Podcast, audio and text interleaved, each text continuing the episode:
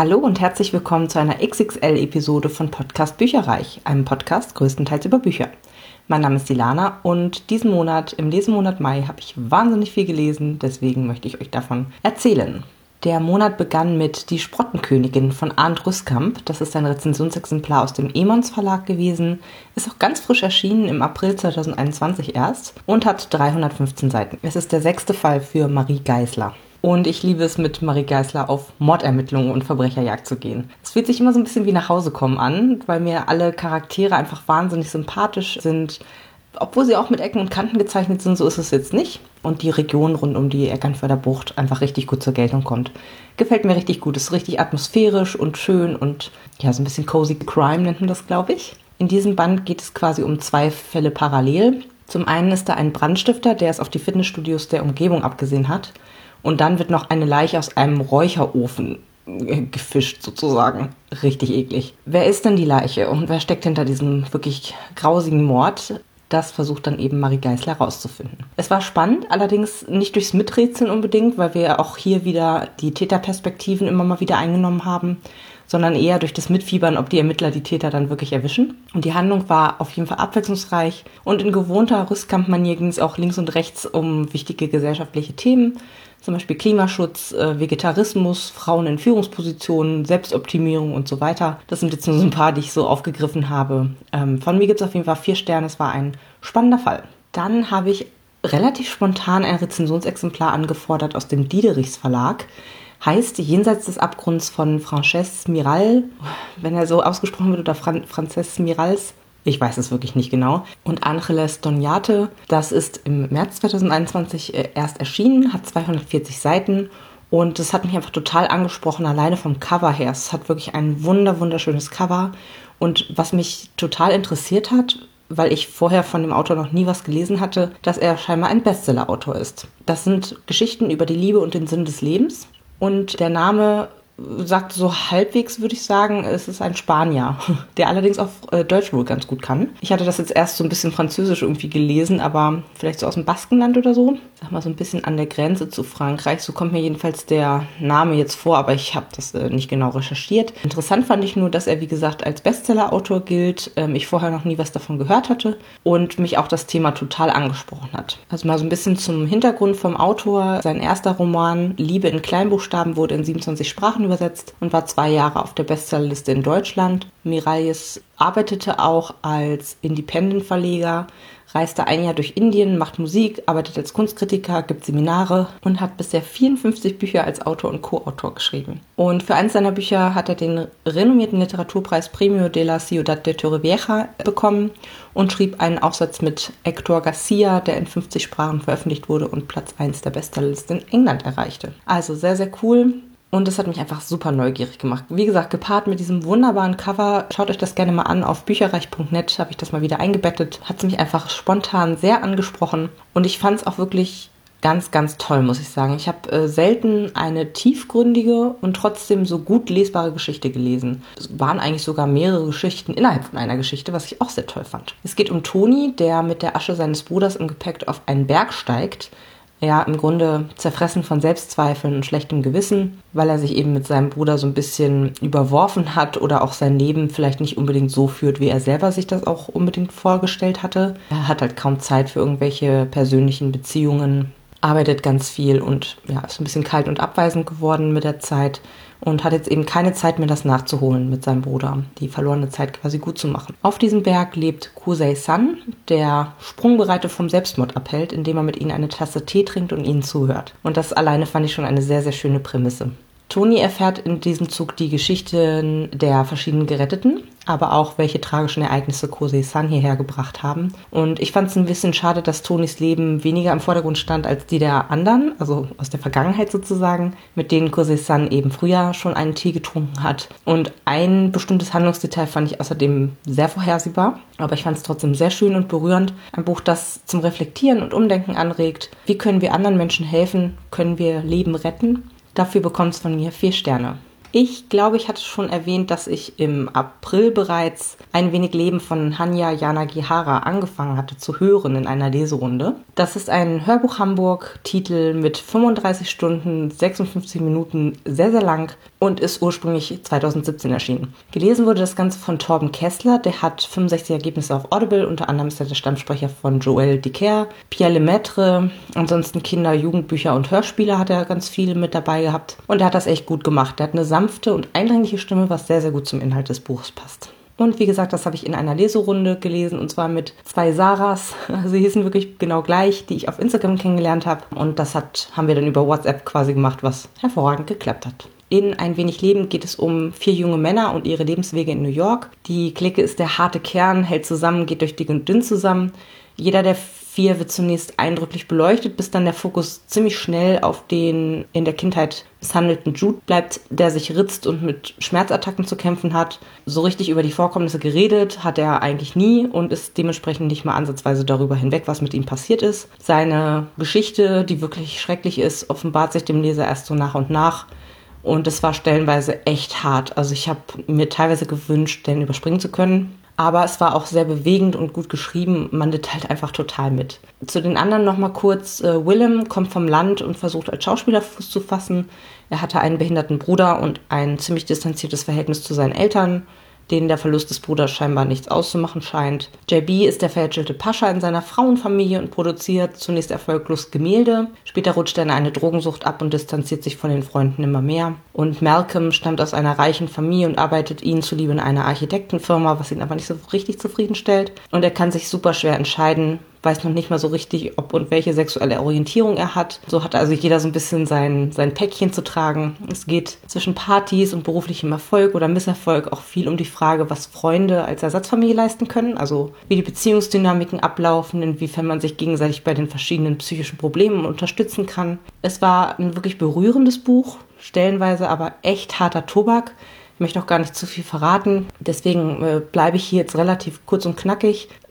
Manchmal fand ich es fast schon ein bisschen zu negativ, gerade auch für eine Person, was ihr alles passiert sozusagen.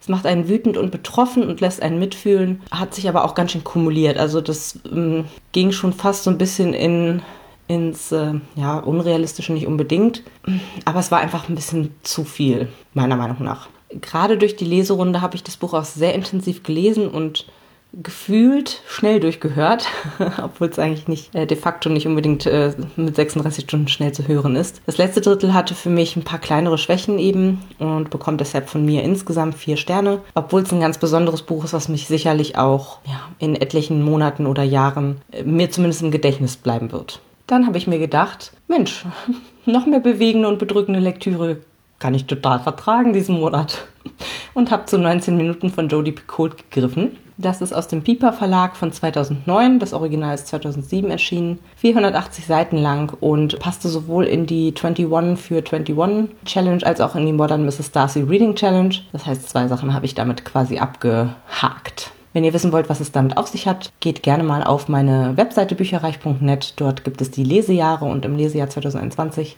habe ich mir so ein bisschen runtergeschrieben, was ich diesen Monat alles so erreichen möchte. Das hier ist die Geschichte von einem Amoklauf aus der Perspektive der Opfer sowie des Täters und auch der beteiligten Polizisten, Anwälte, Richter und auch Eltern geschildert. Ein Amoklauf, der nur 19 Minuten dauerte.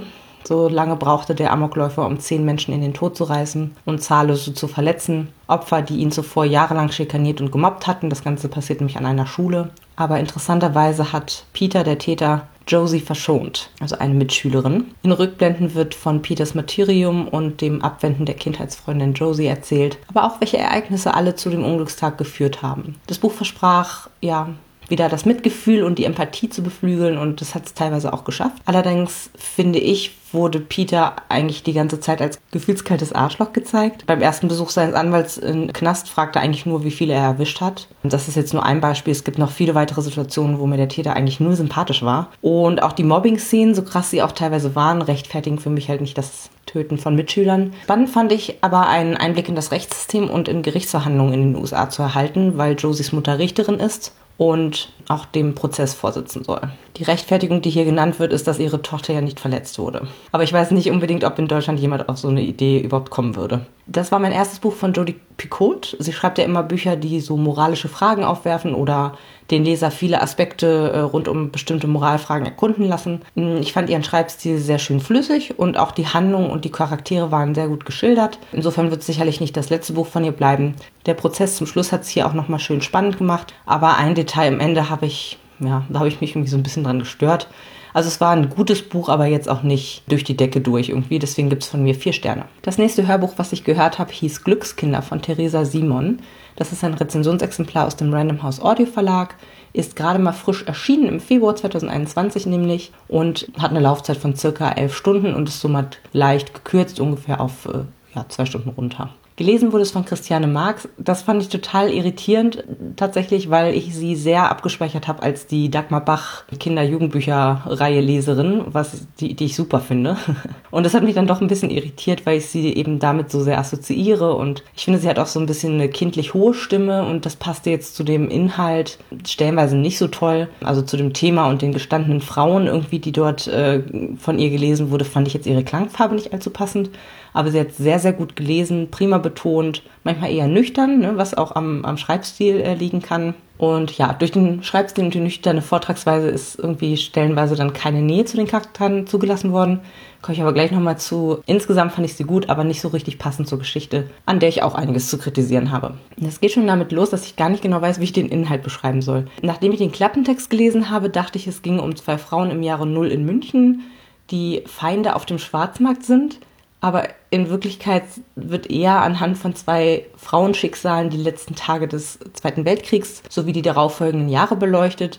Um den Schwarzmarkt geht es irgendwie nur am Rande, also wirklich äh, ganz, äh, ja, ganz am Rande finde ich da ja kein Deutscher nach dem Krieg allein von den Essensmarken überleben konnte und alle gezwungen waren zu hamstern, zu stehlen oder ihre Habseligkeiten zu verkaufen, um nicht zu verhungern. Die ersten Kapitel, die noch im Krieg spielten, fand ich total bedrückend. Danach plätterte die Erzählung aber leider nur so vor sich hin. Die beiden Frauen erhalten ab circa ja, der Mitte des Buches eine Überschneidung ihrer Lebenswege, da die eine in der Wohnung der Großtante der anderen einquartiert wird.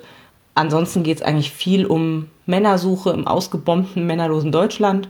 In Nebensätzen werden auch spannende Hintergrundinfos vermittelt, zum Beispiel, dass es zeitweise statt Würsten Kohl mit Kartoffeln im Darm gab und sowas. Das fand ich sehr, sehr spannend, aber das gab es halt ja ab und zu mal am Rande. Fand ich ein bisschen schade. Also es geht zwar um zwei wirklich starke Frauen, die haben mir sehr gut gefallen, beide, Toni und Grit, die sich nichts sagen lassen und ihre Frau wirklich emanzipiert stehen, selbstständig arbeiten, etwas verdienen. Das fand ich sehr, sehr gut. Und ich fand wirklich die beiden jeder auf ihre Weise großartig und liebenswert und stark. Trotzdem hatte ich das Gefühl, die Handlung wurde immer nur von den Männern der Geschichte vorangetrieben. Von Benno, Tonis Cousin und glühender Hitlerbewunderer, der nicht loslassen kann, von Louis, dem Charmeur und Frauenheld, der durch zwielichte Geschäfte an einige wichtige Waren herankommt, die sonst keiner besorgen kann. Und von Dan, dem hilfsbereiten Ami-Besetzer, der Deutschland wieder auf die Beine helfen will.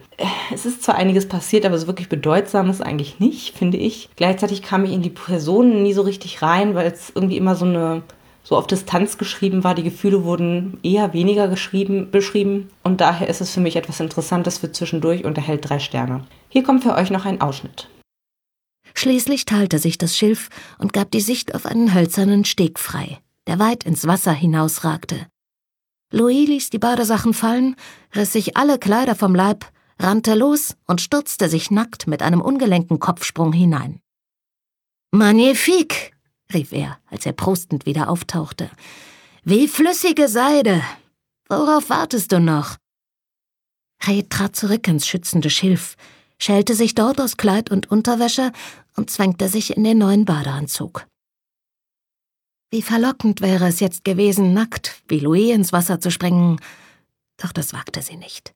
Zu stark spürte sie schon wieder seine Magie, die sie umnebelte, obwohl sie doch felsenfest davon überzeugt gewesen war, inzwischen immun dagegen zu sein. Was stellte dieser Mann mit ihr an? Sie musste verrückt gewesen sein, sich auf diesen Nachmittag überhaupt einzulassen. Ein wenig steif betrat sie den Steg, während er vergnügt auf dem Rücken weiter planschte. Das Wasser war leicht bräunlich, aber immerhin klar genug, um all seine Körperteile deutlich zu erkennen. Ried wollte wegsehen, doch das konnte sie nicht. Willst du nicht endlich reinkommen? Louis hob die Hand und spritzte sie voll. Oder kannst du vielleicht gar nicht schwimmen? Und ob sie das konnte. Und sie hatte so große Sehnsucht danach. Fred lief an, stieß sich vom Steg ab und landete mit einem vollendeten Kopfsprung im See. Bin beeindruckt, sagte Louis, als sie wieder auftauchte. Du bist ja eine echte Nixe. Und? Wie sieht es aus mit einem kleinen Wettschwimmen? Bin dabei, erwiderte Chit. Freestyle? Dann auf die Plätze, fertig, los. Wie lange hatte sie nicht mehr gekrault? Früher am Meer hatte Onkel Jakob es ihr in Kindertagen beigebracht. Doch der war schon lange nicht mehr am Leben, ebenso wie der ganze Rest ihrer Familie. Obwohl kurz eine dunkle Traurigkeit sie überflutete, funktionierten die erlernten Bewegungen noch immer wie im Schlaf. Mühelos teilte Ried das Wasser. Arme und Beine harmonierten miteinander im Rhythmus. Das Schwimmen ließ es heller in ihr werden. Ich bin Ried van Moog.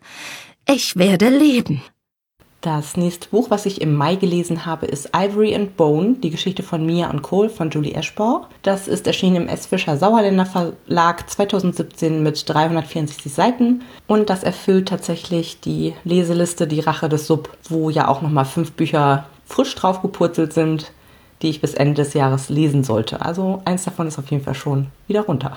Das habe ich mal geschenkt bekommen und zwar von Anna von Annas Bücherstapel, als sie was aussortiert hat. Das Cover hat mich einfach wahnsinnig angesprochen. Und dann habe ich schon bei der Rache des Sub gesagt, ach ja, stimmt, das ist ja auch äh, relativ frisch dazugekommen, sollte ich dann mal bis Ende des Jahres lesen.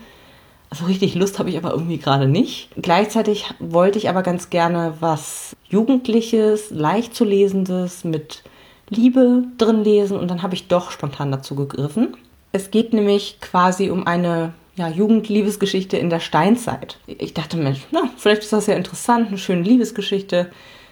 Schlussendlich hat es sich leider wahnsinnig gezogen. Es hatte Logiklöcher und die Dame der Begierde blieb mir sehr fern, weil sie hochnäsig, unhöflich und arrogant war. Aber nochmal von vorne, es geht um Cole, den Sohn des Hohenältesten aus dem Manu-Stamm. Dieser Stamm jagt Mammuts und auch zu Wasser Robben und Fische. Und die leben im Norden an der Schneegrenze. Äh, ein eher karges, beschwerliches Leben. Da der Stamm keine jungen Frauen hat, freuen sie sich sehr über Besuch vom Ohren-Clan oder Oren-Clan, der ganz unerwartet kommt. Jahrelang hatten sie wirklich keinerlei Kontakt Kontakt mehr zueinander. Und Mia, die Schwester des Hohen Ältesten, ist zwar eine Superjägerin, sonst aber sehr widerspenstig und unnahbar. Und Cole findet bald heraus, dass vor fünf Jahren etwas ganz Schlimmes zwischen den beiden Clans geschehen ist, was eben der Grund für die lange Sendepause ist. Gleichzeitig hat sich aus dem Oren-Clan eine Splittergruppe gebildet, die ihrem ehemaligen Anführer feindlich gesinnt sind. Die ersten 200 Seiten passiert kaum was. Klar, der ein oder andere Säbelzahn-Tigerangriff passiert, man, man geht auf diverse Jagden und es dreht sich viel um wer mit wem, da Coles jüngerer Bruder Pig in Mias jüngere Schwester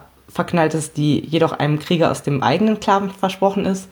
Und natürlich um Cole und Mia, die sich, ja, die um sich gegenseitig herumscharwenzeln und es irgendwie nicht so richtig gebacken kriegen, zueinander zu finden. Was aber größtenteils meiner Meinung nach an Mia liegt, die mir, wie gesagt, zum großen Teil mega unsympathisch war und ja, ihn eigentlich die ganze Zeit auflaufen lassen hat. Es wird einiges beleuchtet zur Lebensweise in der Steinzeit, ansonsten ist es viel rumwandern und der eine geht zum nächsten und so weiter. Was mich neben der spärlichen Spannung irritiert hat, waren die Logiklöcher. Ähm, da wird zu Beginn gesagt, dass seit Jahren keine Mädels in der Nähe waren, nur um später zu zeigen, dass dieser Oren-Clan nur einen Tagesmarsch entfernt ist. Oder eben, wenn man übers Wasser fährt, einen halben Tag entfernt. Und dass die Clan-Splittergruppe einmal über die Bucht rüber angesiedelt hat. Also wenige Stunden Marsch entfernt eigentlich. Das fand ich voll unsinnig. Also habe ich nicht verstanden, wie.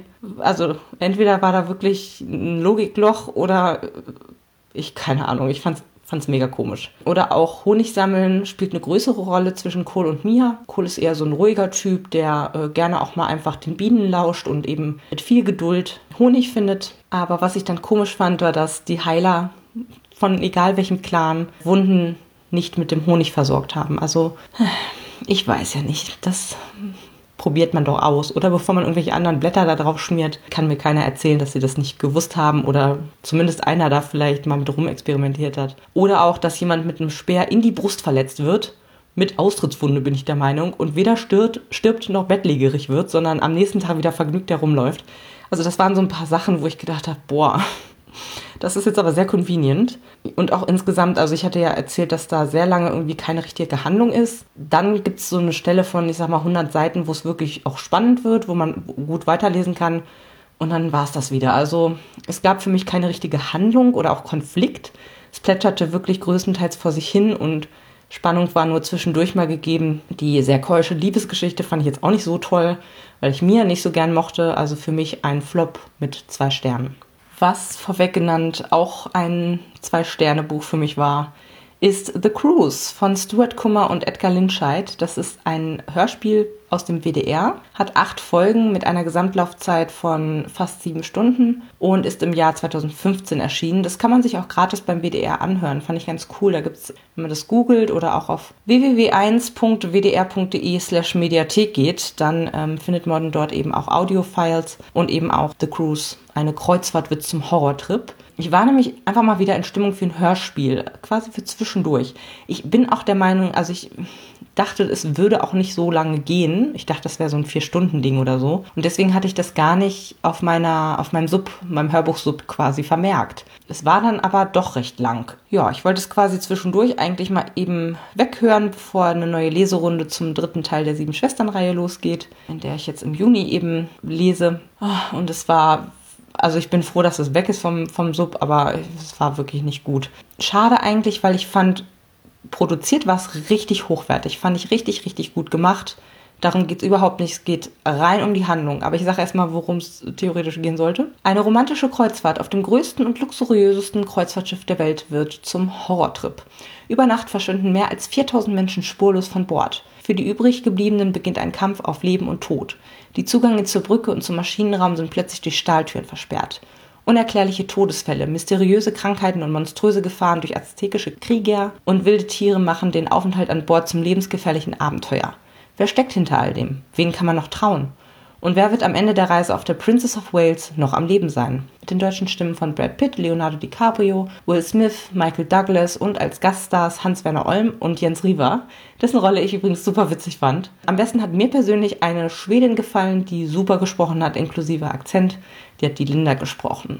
Also nochmal, es war wirklich hochkarätig besetzt, es war super produziert, es hat wirklich Spaß gemacht, das zu hören als Hörspiel in der Form. Ich fand auch die dargestellten Charaktere sehr unterschiedlich und facettenreich. Da gibt es irgendwie einen Stuntman, Schrägstrich YouTuber, der immer total viele Risiken eingeht. Die schwedische Archäologin, die wie gesagt eine ganz tolle ähm, Synchronstimme hatte, bis hin zum Undercover-Ehepaar von der CIA, da war wirklich alles dabei. Ich fand es auch spannend, was auf dem Kreuz Fahrtschiff da alles für übersinnliche Vorkommnisse stattfanden. Allerdings brach die Geschichte im Laufe des Hörspiels sehr aus. Also es ging dann wirklich, also die Handlung und die Logik waren irgendwann komplett flöten, fand ich. Äh, es ging dann vom Kreuzfahrtschiff ja zu, zum Thema riesiges tödliches Escape Game bis hin zur Hippie-Geldwäscher-Kommune auf einer Bohrinsel, Intrigen und Verschwörungen von den Reichen, den, den, den Reichsten der Reichen, also das war mir zum Schluss echt zu viel und zu abgehoben. Ich fand das überhaupt nicht mehr realistisch und auch nicht nachvollziehbar. Also von mir gibt es, wie gesagt, dafür zwei Sterne.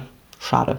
Aber es gibt bestimmt auch andere tolle Hörspiele, die dann vielleicht handlungstechnisch nicht so aus dem Ruder laufen. Dafür hat mein Monat noch richtig klasse geendet und zwar mit den letzten zwei Büchern. Das eine ist Die Sache mit dem Glücklichsein von Jason Reynolds. Das ist ein Rezensionsexemplar aus der ähm, DTV-Verlag Reihe Hansa, das 2019 schon erschienen ist, 288 Seiten lang. Und auch das ist bei der Rache des Sub mit rausgekommen dass ich das jetzt schon seit einem guten Jahr nicht gelesen habe und ich weiß ehrlich gesagt überhaupt nicht warum, denn als ich es jetzt dazu gegriffen habe, habe ich es einfach geliebt. Ich fand es richtig toll. Das ist ein Contemporary Buch, also realistisch und in unserer Welt spielend in diesem Fall in New York. Und es geht um Matthew, der vor einigen Monaten seine Mutter viel zu früh an Krebs verloren hat. Mit ihr zusammen haben, hat er immer gerne gekocht und gebacken. Und ja, sowohl Matthew als auch sein Vater sind nach dem Tod von der Mutter am Boden zerstört. Sein Vater beginnt sogar zu trinken, während Matthew per Zufall an einen Aushilfsjob im Bestattungsunternehmen herankommt. Beim netten Mr. Ray nämlich, der sich sehr gut um die Nachbarschaft kümmert. Und erstaunlicherweise tut ihm das sogar sehr, sehr gut. Gerade so Fremde beim Trauern zu sehen und zu wissen, dass er nicht alleine damit ist und zu sehen, wie andere Menschen mit der Trauer, die er gerade findet, äh, empfindet, umgehen. Ja, und dann lernt er Love kennen. Ungewöhnlicher Vorname ist ein ganz normales Mädchen. Die weckt in ihm das erste Mal in seinem Leben große Gefühle und die beiden nähern sich dann eben noch an. Es ist ein super gut lesbares Jugendbuch es geht eben um Trauer und um Liebe. Es ist in sich total rund. Es gibt nicht so viele Charaktere. Die, die da waren, waren gut ausgebildet. Die Handlung war schön straff, war nichts aufgebläht. Ja, einfach in sich klasse geschrieben und rund. Für mich fünf Sterne. Und als letztes, eins meiner Jahreshighlights wird das sicherlich werden. Und zwar Aurora erwacht von Amy Kaufman und Jay Christoph. Das ist auch ein Rezensionsexemplar aus dem S. Fischer Sauerländer Verlag. Ist 2021 erst erschienen und hat 492 Seiten. Das habe ich in einer Leserunde mit Ramona gelesen und es ist im Grunde Sci-Fi für Jugendliche. Es geht um Aurora, die vom frisch gebackenen Weltraumoffizier Tyler aus dem Kryoschlaf geholt wird, um festzustellen, dass ihr Raumschiff vor 200 Jahren in der Raumzeitfalte havariert ist und alle Insassen außer ihr tot sind. Das war schon, schon mal echt ein harter Tubak, mit dem wir hier einsteigen. Tyler wiederum hat ganz andere Probleme. Durch die Rettungsaktion kam er zu spät zur sogenannten Auslese und muss jetzt mit einem bunt zusammengewürfelten Team Vorleben nehmen, anstatt selbst die Wahl treffen zu können. Und was für eine Crew er da bekommen hat. da gibt es einmal Zila, die faktenbasierte, die ja nicht gerade ein Händchen für die feinen zwischenmenschlichen Töne hat. Cal, der unnahbar ist und ein riesiges Aggressionsproblem hat. Finn, der aufgrund einer Behinderung ohne sein Exoskelett nicht gut klarkommen würde. Dann natürlich, wer zu ihm hält, seine Zwillingsschwester Scarlett und ihre gemeinsame Sandkastenfreundin Cat, der Tyler auch seine Narbe über dem Auge zu verdanken hat. Schon auf ihrer ersten gemeinsamen und vermeintlich harmlosen Mission müssen sie ganz schnell als Teams zusammenwachsen, denn neben einem Krieg der Völker bedroht eine unheimliche Macht den Frieden. Es war wieder ein locker leichtes Buch mit viel Humor und schrägen Charakteren, eine tolle Welt, es gab ein bisschen Liebe, es gab eine Menge coole Typen, weibliche weiblich wie männlich äh, und ganz viel Abenteuer im Weltraum. Und was ich sehr gut auch fand, war, dass es wirklich sehr divers aufgesetzt war, ohne das Augenmerk drauf zu legen. Da waren unterschiedliche Völker, unterschiedliche Hautfarben, unterschiedliche, äh, weiß der Kuckuck was, alles Mögliche war dabei. Fand ich richtig toll und auch viele der Vorgesetzten in der Weltraumakademie waren weiblich als Beispiel. Also das fand ich wirklich toll und das wurde, wie gesagt, auch gar nicht großartig kommentiert. Das ist einfach, wie es ist. Außerdem war es neben eben, wie gesagt, dem wirklich groß geschriebenen Humor hier. Ich musste echt mehrfach sehr, sehr schmunzeln es auch super spannend und ich kann die Nachfolgebände jetzt schon wieder nicht abwarten.